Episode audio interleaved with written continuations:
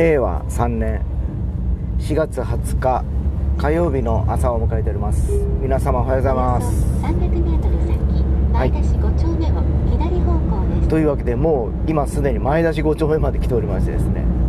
え今日はなんか昨日とは打って変わってスイスイ車が動いております。まもなく左方向です。本当昨日はですね何があったかというのを申し上げると事故です。要はあの事故に絡んでえー、何ですかね。あの渋滞がですね起きておりましてですね。結局遅くなり、えー、始業にはギリギリ間に合ったぐらいです。で一応遅刻ではないんだけど個人的には朝礼に間に合ってない感じなんでうん、遅刻っぽいなという感じはしております。で今日はまだ7時台ですね。この7時48分でもおそらくあと間もなくね10分ぐらいで着くと思うんですよ。えー、すご昨日も見越して今日同じぐらいに日頃よりか10分ぐらい早く出たんですけど本来はこの計算だったんですよ昨日も。10分ぐらい早く着くかなと。10分どころか15分ぐらい早く着くかなというふうに思っていたんですけど蓋を開けてみると昨日は遅くなってもうギリギリ遅刻の状態に近かったということで今日は、えー、こんな感じですよね。もう早すぎるぐらい。うん。感じだったんですけどね。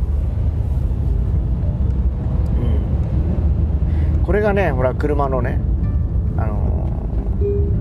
まもなく左方向です。要するにあのその先600メリットとデメリットというかええ、早く着く分はいいんですけどね。こう計算して読める分はですねこういいんですけど今日みたいにスイスイ来ちゃうとちょっと早すぎるやろということも起こるわけですよ。でも一方で昨日みたいに何か起こるとまあちょっと早く出てるから大丈夫かなと思って一応アドバンテージ持ってるしと思っているとそれも簡単に食いつ食い、まあ、あの食っちゃってですね。いつしかも間に合ってないということもあの昨日はそうだったんですね、え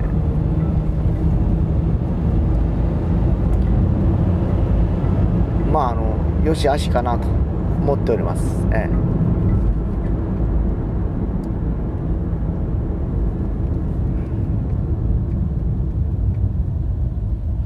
まあほら去年からほらテレワークだなんだって言いながら通勤しなくても家で仕事ができるようになったっていうね感じじゃないですか。だからあの僕もですね、まあ、前職の時は自宅が要するに事務所兼事務所っていう形で使ってたこともあってですね。まあ9時から仕事はスタートしてるんですけどどこかに朝から通勤するってことはなかったんですよ。だからその、まあ、会社に8年ぐらい勤めてたんです。が8年間ぐらいはもう通勤をしてなかったわけですね、えーよっぽどそのなんかこうアポイントとかお約束があって、えー9時に現場に行かなきゃいけないっていう時はそこに合わせてやっぱり朝から出かけて行ってたりはしたんですけど。もうねこうやってあの今お手伝いしてるところに行ったりするぐらい以外はですね、えーほぼほぼ家に、えーいました。で大半がもう500メートルで左方向一番早くてもな10時ぐらいだったですね当時もね。あのーどっかでお約束するとか言ってもですね10時11時ぐらいだった感じですね、ええでもうもうそれ以外は午後からっていうのも多かったからですね、えー午後からのお約束とかいう感じで。300メートル先左方向です、動いてたかなっていう感じです。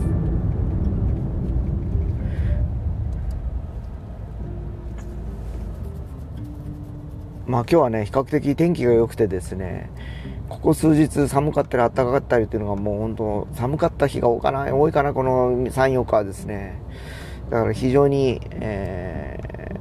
ーね朝夕ねで日中と着るものの難しさっていうのがあったからですね、えーとはいえほらこんな感じで朝早くから出ていく手前ですね。朝出ていく時やっぱ寒いじゃないですか。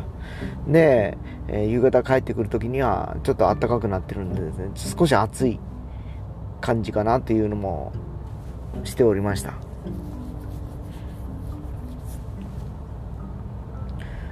まあいかんせんねやっぱね、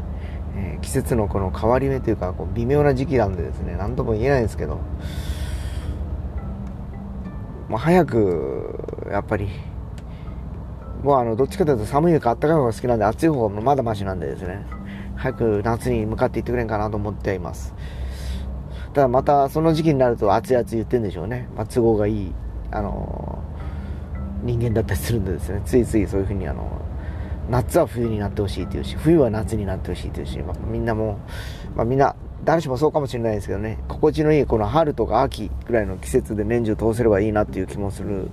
ぐらいでそんな国があったらそこで永住したいなと思ったりもしてはいるんですけどね、まあ、なかなかそういうとこってないでしょうねやっぱりね。地球ずっとあのいろんなエリア暑いとこ暑いとこでずっと回ってたり寒いとこ寒いとこで回ってたりするのでその中間のいい具合で年中いいとこっていうのはなかなかねそうそうないでしょ。その先600メートル。その昨日の事故なんですけどね車が横転してました。朝からですね。やっぱ月曜日の事故っていうのはもうもう致命傷ですね。もう絶対どうしようもない。もうどうもできなかったです。もう身動きが取れなかったです。これはもう無理だなという感じで、えーどこ行ってももうねあのーなんちゅうかな八方塞がりで右も左ももう逃げ道がないという感じで行った感じですね。およそ300メートル先左方向です。で本来はまあ火曜日なんで前を行く車っていうことなんですけど今日ももう何回も話してるホンダ N ボックスあるいはスズキのスペーシアという感じの要はもう軽自動車のトールワゴンなんですけどね。このね今日その軽自動車前も話したかな。ナンバープレートが白いんですよやっぱり、えーで東京オリンピックのね、まあ、記念プレートということで、えー確か7000円か1万円ぐらい出せばこれつけてくれるのかなっていう感じなんですけどまあ最近ね白いあの軽自動車白いプレートをつけた軽自動車も増えてきましてですね。1万円ぐらいかかるわけですねこれお金出すのにですねこれつけるのにですね。そこまでしてつけたいっていうのはやっぱり黄色いナンバーにやっぱり何かしらやっぱこうあれがあるんでしょうね。コンプレックスがあるんでしょうね。まあ、僕自身は前も前も同じこと話した気がするんですけど、まあ、あの同じように別に黄色であろう白であろうが構わないし軽自動車はどう見ても軽自動車なんで、えー車種見れば別に軽じゃんっていうふうに分かっちゃうわけです。僕はですね。だからなのになんで軽なのに白なんだろうなと思ったりするんですが一般の人から見れば普通の車だとしか思えないでしょうね多分ね。特に車に興味のない女子なんかはもう全く分からないかと思われます。うん、昔はほらあの5ナンバーとか3ナンバーとかいうね話がよくあって3ナンバー高い券とかいう話よく僕がねそうかな免許取った頃やんかな。3000cc とか2万 2000cc 超えた3ナンバーとかで、えー当時僕 3000cc の車乗ってた時期があるんですけどやっぱり税金が5万5 6千円ぐらいかかったんですね。高いなと思ってやっぱりこう思ってました、ええええもう今はもう 1500cc の車もだいぶそれ以下でダウンサイジングターボということで排気量は小さいけど力もそこそこあるという車が増えてきたんでですね、えーもう遜色ないんですが当時はねやっぱりこう排気量が大きい方がゆっくりも走れるし、えーまあなんていうかな、えー無理をせず燃料もそんな食わないと。いう感じだったんですけど逆に税金が高いと。で、まあ、燃費はそんなによくもなかったんですね確かに。その代わりトルクがあるから力があるんであのまああのゆったり走ることは走れますよね。余裕があるからですね。エンジンにですね。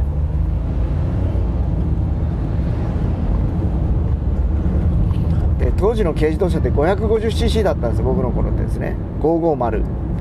で、えー途中から 660cc 規格に上がりましてですね。本当言うと360から始まって 550cc660 っていう風に来てるんですけどまあもうちょっと排気量あってもいい気がするんですよね。700ぐらい。左方向です。700か、まあ、800ぐらいあってもいいのかなっていう気がしますけども800になると普通車の枠になってくるからまあ今どこの瀬戸際で軽自動車と普通車の、まあ、垣根があるかわからないんですけどまあそれでも 660cc でも今これ乗ってますけど普通にノーマルでも問題ないですし、まあ、ターボでも下級するんやったらもう普通にあのー乗りやすい。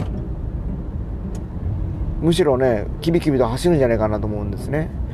660でターボターボチャージングとかいう車だったら。うん、まあ、その代わりねやっぱり燃費あんまり期待できないでしょうね。それそれ相応の燃費だろうなという気がしますね目的地周辺ですこの先注意して走行してくださいうん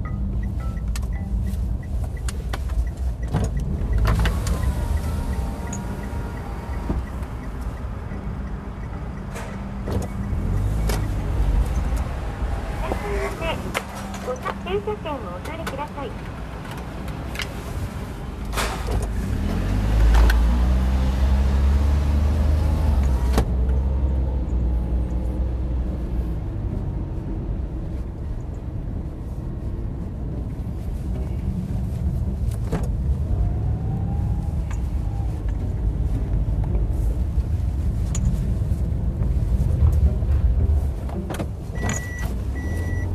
はいもうそういうわけで一時無言になっておりましたがついてしまいましたので、えー一応ここまでで今日は終わりたいなと思います。それでは行ってまいります。あら切れてない？これねアンカーってねスマホでやると難しいんですよね。はい終わります。